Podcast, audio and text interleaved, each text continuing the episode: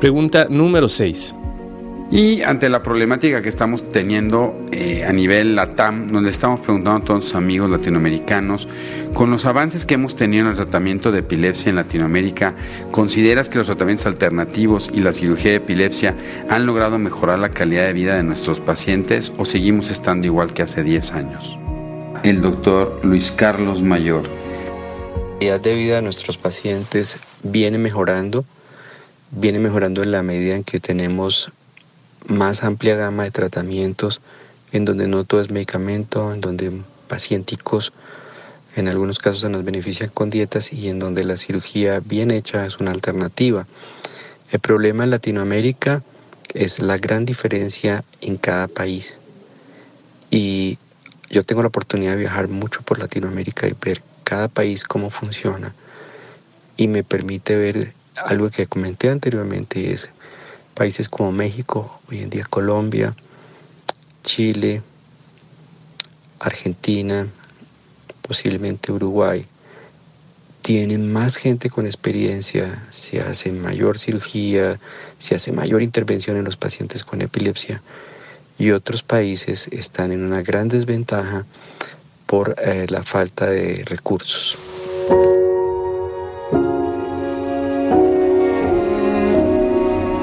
Al doctor Denis López Naranjo. Bueno, otro de los programas que hemos tenido eh, mucho avance acá en Ecuador es la colocación del estimulador del nervio vago. Eh, tenemos ya una serie de casos que eh, tenemos la, tenemos la oportunidad de ver si presentamos en el Congreso Latinoamericano de Epilepsia en, Medellín, en Colombia. Eh, tenemos una serie de 20 casos eh, eh, manejados en los dos ámbitos, tanto público y privado. dentro de esa, de esa casuística que tenemos, dentro de mis pacientes personalmente, tenemos como 10 pacientes que han sido sometidos a la colocación del estimulador del nervio vago. Eh, este tipo de procedimiento nos ha dado una calidad y control de las convulsiones, tanto para el paciente como para la familia, y mm, ha habido ese, ese avance en ese punto. Pero de igual manera, creo que recalcado por varias ocasiones el gran problema que hay es el costo que significa el estimulador del nervio vago. En forma privada es casi, casi imposible que una familia eh, compre el aparato, ya que acá en Ecuador bordea aproximadamente entre los 40 mil a 50 mil dólares solo el, el, estimulador del nervio vago. Aparte de eso, de la intervención y, y, la hospitalización. Entonces, en forma privada es muy difícil que se llegue a colocar eh, este tipo de dispositivo. Pero en la parte pública se lo puede colocar ya que el Estado eh, da esa oportunidad de, que ciertos pacientes que sean candidatos a la colocación del, estimulador de nervio vago sean colocados y teniendo un control muy importante con calidad de vidas de vida perdón que, que ha tenido un impacto tanto para el paciente como para la familia.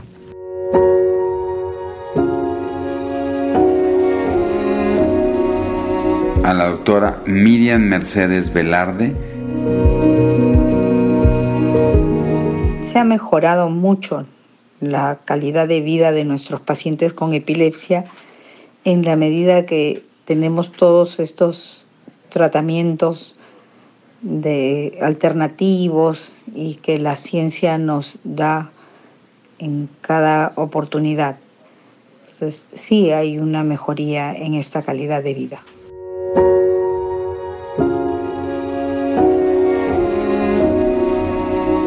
El doctor Gastón Schmidt Bacaflores. Respecto a la calidad de vida de los pacientes epilépticos de la edad pediátrica, considero que a pesar de los avances en el diagnóstico, en el tratamiento y en el pronóstico de esta enfermedad, aún nos queda mucho por hacer respecto a la, calidad de vida. Son niños que generalmente son discriminados por sus pares en, en los colegios. A veces incluso tenemos que ir a explicar a los, a los, a los profesores el tipo de epilepsia y el por qué el niño tiene alguna crisis ocasionalmente durante las clases. son, eh, son personas que tienen mucha limitación en algún tipo de actividades, particularmente en el área deportiva, en, el, en, el, en la natación, en, en, algunos, e incluso en algunos otros, otros deportes como, como, como puede ser eh, eh, escalar, escalar montañas. Em, me parece que nos queda mucho por hacer respecto a que esta persona se sienta mejor mejor controlada y segura de sí misma, de no tener, de, no tener crisis y de tener una vida lo más normal posible eh, dentro de su, de su ambiente eh, escolar, de su ambiente, de su ambiente deportivo, de su ambiente social.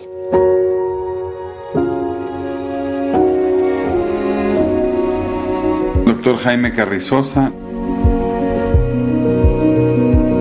Sin duda alguna, la disponibilidad de los medicamentos antiepilépticos, la dieta cetogénica y las diferentes opciones quirúrgicas han podido mejorar o influir en la calidad de vida de nuestros pacientes.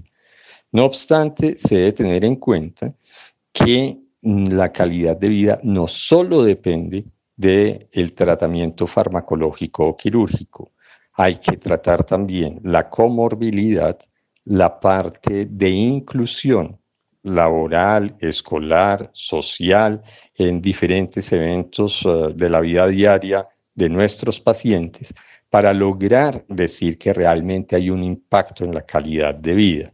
De lo contrario, estaríamos limitando la calidad de vida solamente a la adherencia a algún tratamiento farmacológico.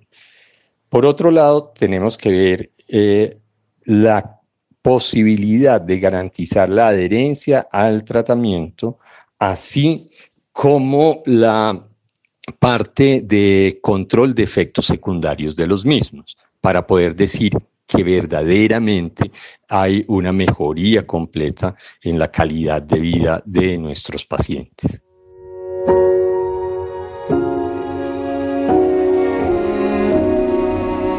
Doctor Manuel Campos La gran meta que tenemos en Latinoamérica es mejorar la calidad de vida de nuestros pacientes portadores de epilepsia, sean niños o adultos. Lamentablemente, el ingreso per cápita de país a país varía hasta cuatro a cinco veces dependiendo del país.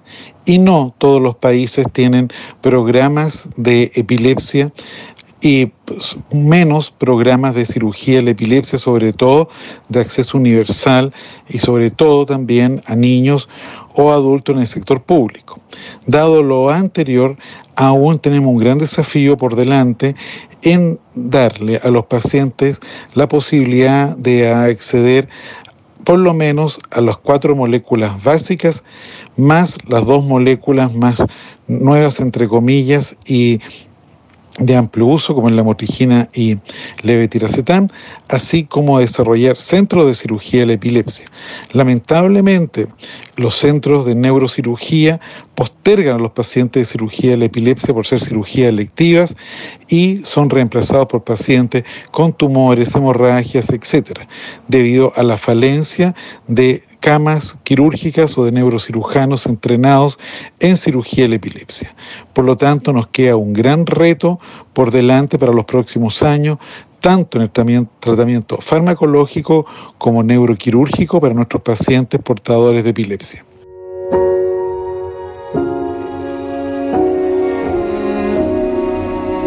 Agradezco mucho la participación de Roger Condemaita. Relación al tema de los nuevos medicamentos y el cannabidiol, eh, eh, sí, definitivamente hemos mejorado las condiciones de vida de los pacientes. Pues sabemos que las epilepsias de difícil control son complejas, este, cambia realidades en algunos, en, muchos sentidos a los pacientes que han tenido o tienen la oportunidad de acceder a este tipo de terapias.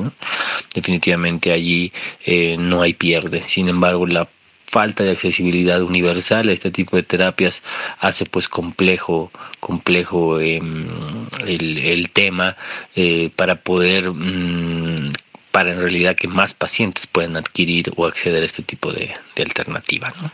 Em, en función de eso, seguramente un reto para nosotros es el de poder em, lograr en primera instancia, y en ese camino vamos, una legislación em, a nivel nacional que autorice el uso de este como medicación, que hasta el momento estamos en esa lucha, y posteriormente poder universalizar de mejor manera este tipo de, de terapias. ¿no?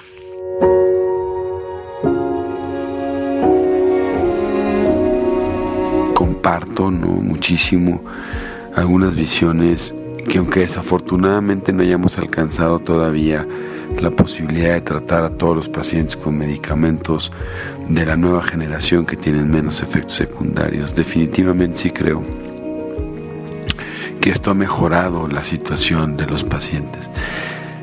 Sin embargo, no creo que Jaime tocó un punto súper importante y es que la calidad de vida no solo es mejorar el control de las crisis, sino por un lado mejorar las comorbilidades de estos pacientes, que hay que reconocer que por lo menos en la edad pediátrica cerca de un 60 o 70% de nuestros pacientes tienen comorbilidades, las más frecuentes asociadas a trastornos por déficit de atención, eh, trastornos de conducta, trastornos de ansiedad en la adolescencia, trastornos de ansiedad y, de depresión, y que si no logramos tratarlo de manera adecuada, eh, difícilmente podemos reintegrar perfectamente a un paciente con epilepsia a su vida cotidiana.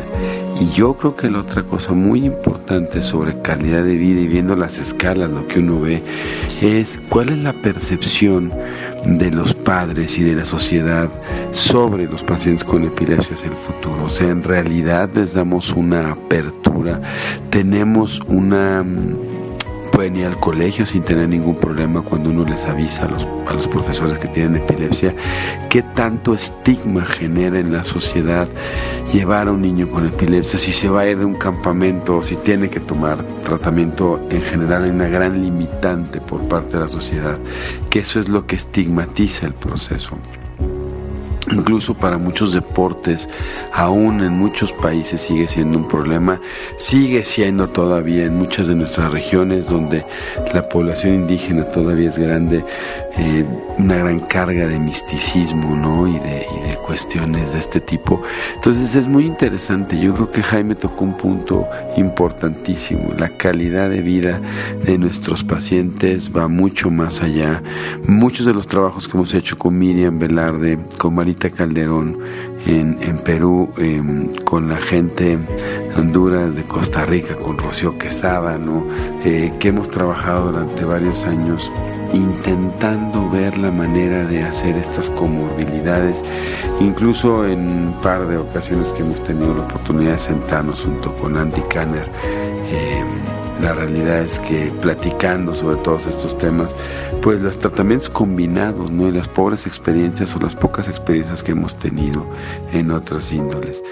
Entonces yo creo que sí, sí hemos logrado impactar sobre la calidad de vida, hemos mejorado la calidad de vida de nuestros pacientes, pero definitivamente tenemos que ir trabajando y no solo sobre el reconocimiento de las epilepsias, sino es súper interesante que el reconocimiento de las comorbilidades y de los apoyos a los padres y a la sociedad es prácticamente nulo. Esperemos que estos esfuerzos que estamos intentando realizar sobre eh, los impactos en la sociedad y los pequeños esfuerzos que todos hacemos desde los capítulos latinoamericanos de epilepsia y las sociedades de neurología vayan teniendo y ganando adeptos poco a poco para, para ir mejorando paulatinamente en la ganancia. Puedes darle play al siguiente episodio para escuchar otra de las preguntas o si prefieres puedes escuchar el episodio de la entrevista completa.